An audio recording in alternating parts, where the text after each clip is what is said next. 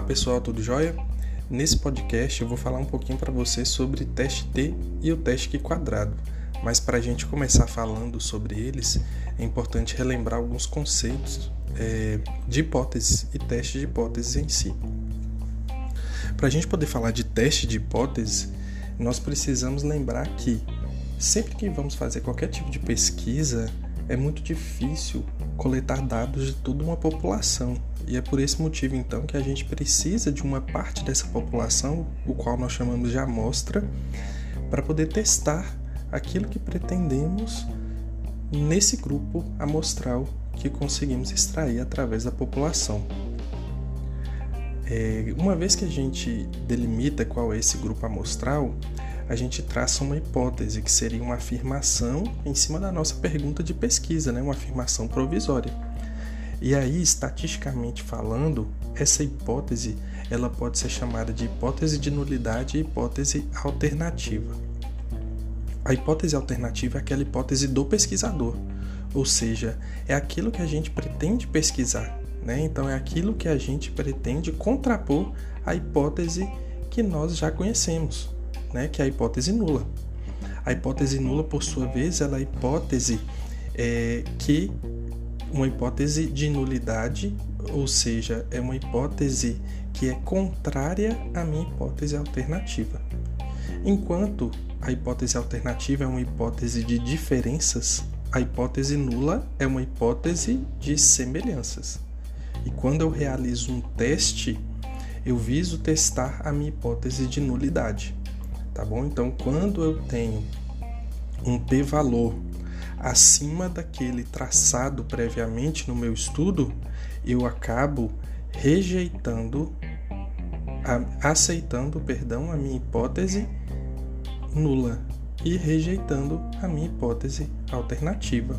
Agora, se o meu p-valor ele fica abaixo do valor traçado, do nível de significância traçado, eu rejeito a hipótese de nulidade e aceito, consequentemente, a minha hipótese alternativa, uma vez que essas hipóteses são contrárias.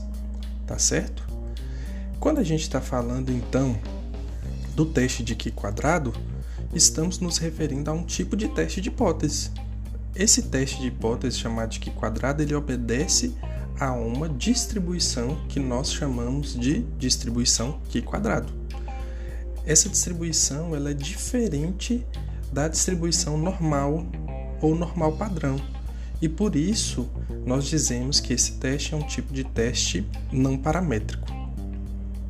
Além disso, o teste que a distribuição que quadrado, ela é sempre maior do que zero quando a gente plota uma curva, né, um gráfico. Então esse gráfico ele sempre vai ficar com as linhas acima de zero para cada grau de liberdade eu tenho uma curva diferente. E o que, que seria esse grau de liberdade? O grau de liberdade nada mais é do que o número de variáveis menos 1, quando a gente está falando aqui do teste Q quadrado, tá? especificamente. É, levando em conta então esse princípio, nós temos aí vários graus de liberdade a depender da quantidade de variáveis que estamos testando no nosso teste.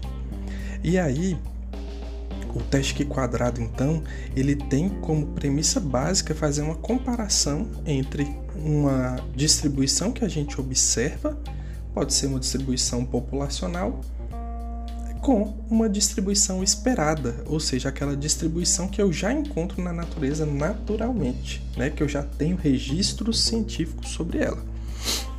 No caso do teste Q quadrado, a gente obedece então a essa regra né, do Q quadrado, da distribuição Q quadrado, e precisamos, para fazer o nosso teste, ter uma amostra grande. O teste Q quadrado ele não consegue ser feito em uma amostra pequena, tá bom? Então isso é um, uma limitação do teste. Além disso, esse teste ele só me permite inferir se existe ou não associação. Ele não me fala que a associação é forte, que a associação é fraca. Ele só me diz: existe associação ou não existe associação. Quando eu testo é, qualquer tipo de hipótese e lanço mão do Q quadrado, eu posso determinar previamente qual vai ser o meu p-valor, né, o meu nível de significância. Se eu determino um nível de significância de 5%, consequentemente, o meu p-valor é de 0,05. Se ao realizar um teste que quadrado eu obtenho um valor menor do que 0,05, eu rejeito a minha hipótese de nulidade e aceito a minha hipótese alternativa. Além disso, é, a gente pode também calcular o Q quadrado pelo somatório das frequências observadas menos as frequências esperadas ao quadrado dividido pela frequência esperada. Essa é a forma de calcular. E quando eu obtenho o Q quadrado, o valor de Q quadrado calculado por meio dessa fórmula, eu posso compará-lo com o valor que já está naquela tabela, que é uma tabela de distribuição de Q quadrado. Nessa tabela, então, para eu poder identificar o valor de comparação, eu preciso simplesmente identificar a quantidade de graus de liberdade e o valor de significância que eu tracei para o meu teste. Sendo assim, quando o Q quadrado ele é menor do que é, o Q quadrado calculado ele é menor do que o Q quadrado tabelado, eu aceito a minha hipótese de nulidade. E quando o Q quadrado calculado é maior do que o tabelado, eu rejeito essa hipótese de nulidade. Mais uma vez, eu posso realizar esse teste Q quadrado pelo software estatístico e simplesmente determinar se eu aceito ou se eu rejeito a minha hipótese de nulidade pelo meu p-valor. E mais uma vez, se o p-valor é menor do que o nível de significância traçado, eu vou rejeitar a minha hipótese de nulidade e vou dizer que a hipótese do pesquisador, que é a alternativa, está correta. Dito isso, então, nós vamos entender um pouquinho melhor o teste T de Student, que é um teste que já possui uma distribuição diferente da Q quadrado. O teste T ele possui uma distribuição chamada distribuição T, que se assemelha muito à distribuição normal.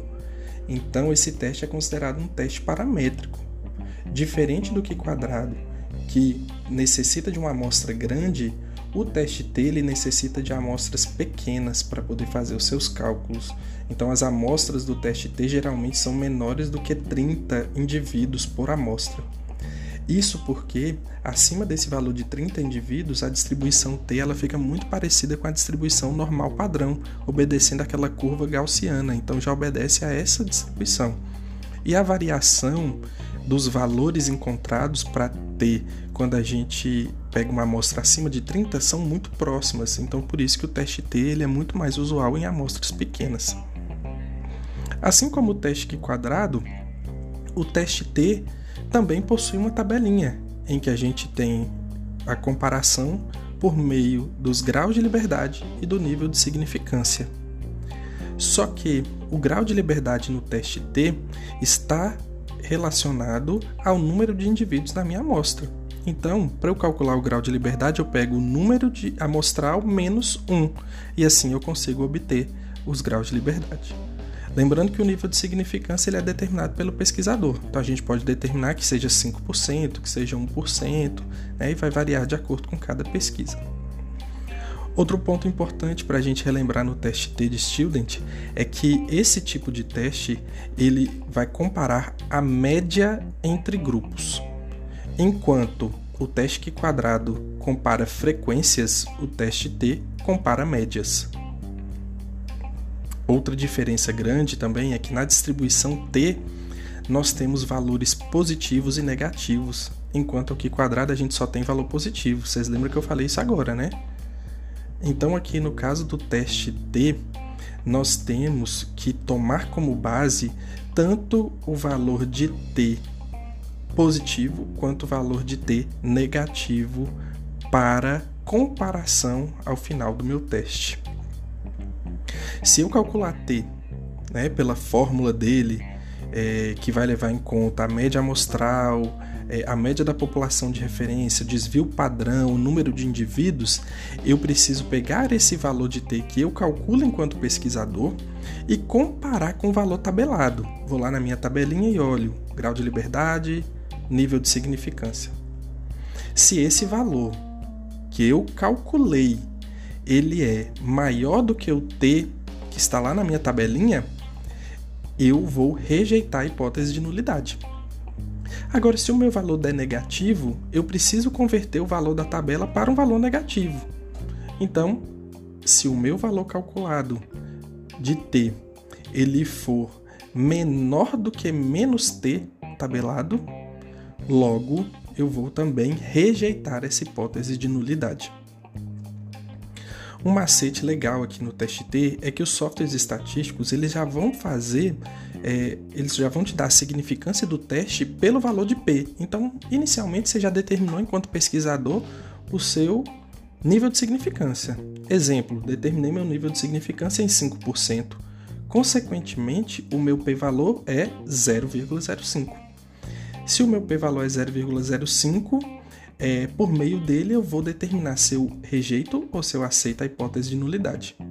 Se após o teste T eu encontro um valor de P menor do que 0,05, rejeito hipótese nula. Maior do que 0,05, aceito hipótese de nulidade. Então existe essa segunda maneira de observar o teste T, que não somente pelo valor calculado e tabelado. Né? Então a gente não precisa necessariamente ir para a tabelinha para poder olhar esse valor de T. Vale ressaltar também que é, a gente considera esses valores estatisticamente significativos quando o meu p-valor ele é menor do que o valor traçado. Nesse exemplo citado anteriormente, um valor, um resultado estatisticamente significativo seria um P menor do que 0,05. E um valor que não seria estatisticamente significativo é um P maior do que 0,05.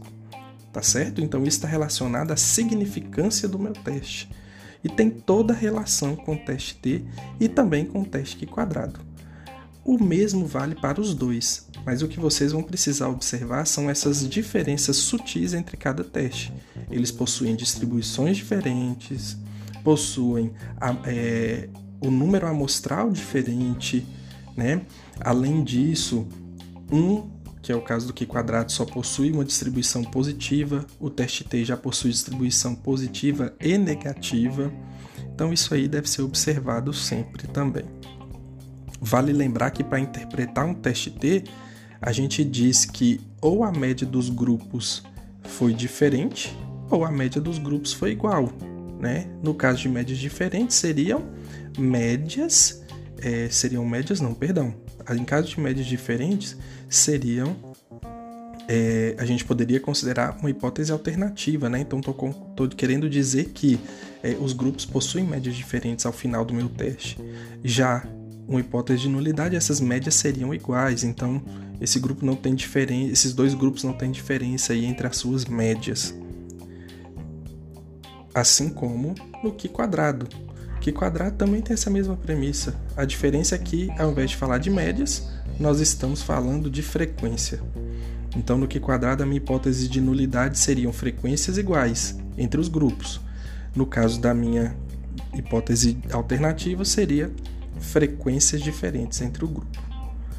Espero que vocês tenham entendido, pessoal é interessante que vocês busquem artigos, leiam um pouquinho algumas metodologias, mas eu acredito que com isso vocês vão conseguir fazer essa avaliação integradora muito bem. Sucesso para vocês e um abraço.